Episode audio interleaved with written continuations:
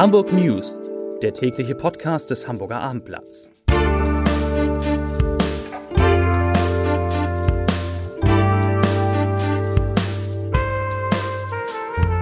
Moin, mein Name ist Lars Heider und heute geht es um einen Warnstreik, zu dem die Gewerkschaft Verdi die Mitarbeiterinnen und Mitarbeiter der Hochbahn aufgerufen hat. Weitere Themen. Die Polizei fahndet nach einem Mann, der seine Ex-Freundin niedergestochen hat. John Neumeier verrät, was er in seiner letzten Saison in Hamburg vorhat. Und Markus Lanz wollen mehr als 100.000 Menschen sehen. Dazu gleich mehr. Zunächst aber wie immer die Top 3, die drei meistgelesenen Themen und Texte auf abendblatt.de. Auf Platz 3. Philips streicht weitere 6000 Stellen, auch in Hamburg. Auf Platz 2 Attacke in Brockstedt, CDU fassungslos nach Feser-Aussage. Und auf Platz 1 natürlich 24 Stunden Warnstreik.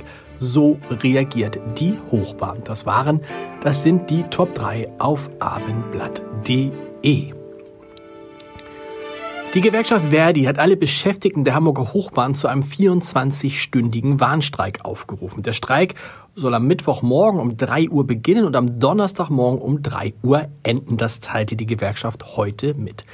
Der nächste Verhandlungstermin mit den Arbeitgebern ist für Donnerstag angesetzt. Der zweite Verhandlungstermin am vergangenen Donnerstag war ergebnislos verlaufen. Die Hochbahn hat nach eigenen Angaben ein verändertes Angebot vorgelegt und sei, so hieß es ebenfalls in einer Mitteilung heute, auf weitere Forderungen der Gewerkschaft eingegangen.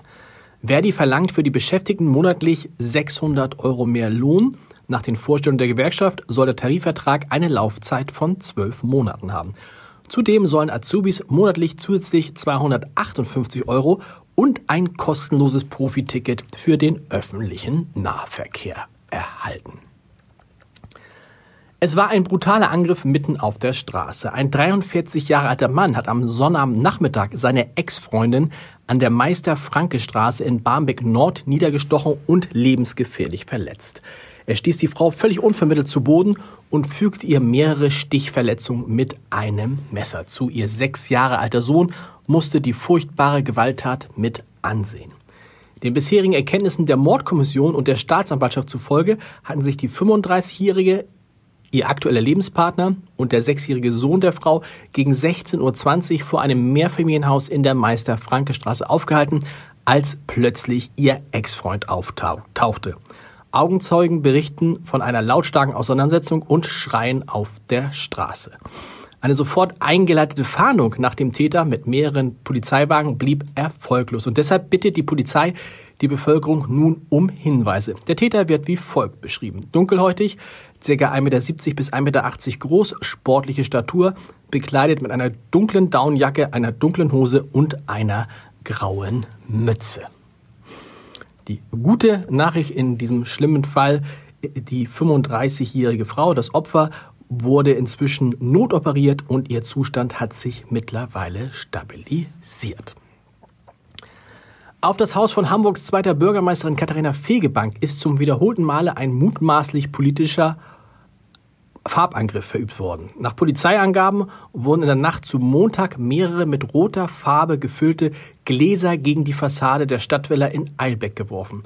Dort lebt Wissenschaftssenatorin Fegebank mit ihrem Lebenspartner Matthias Wolf und den gemeinsamen Zwillingstöchtern. Durch die Attacke sei auch ein Nachbarhaus in Mitleidenschaft gezogen worden, so die Polizei.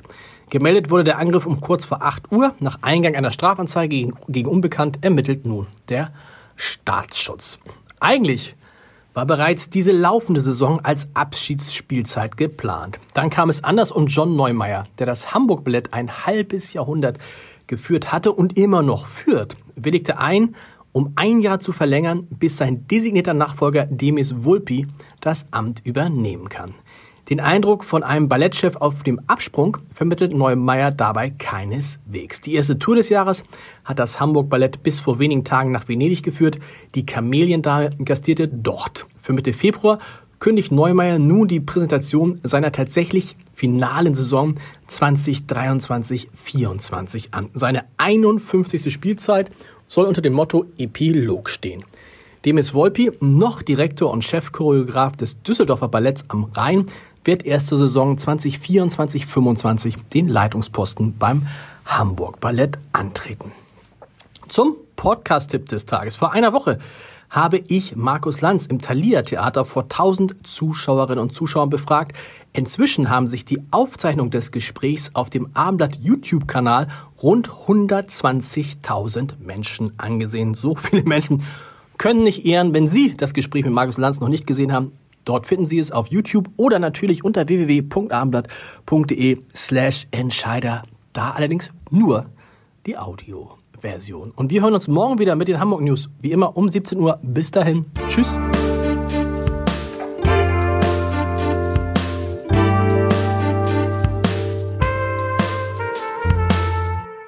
Weitere Podcasts vom Hamburger Abendblatt finden Sie auf abendblatt.de slash podcast.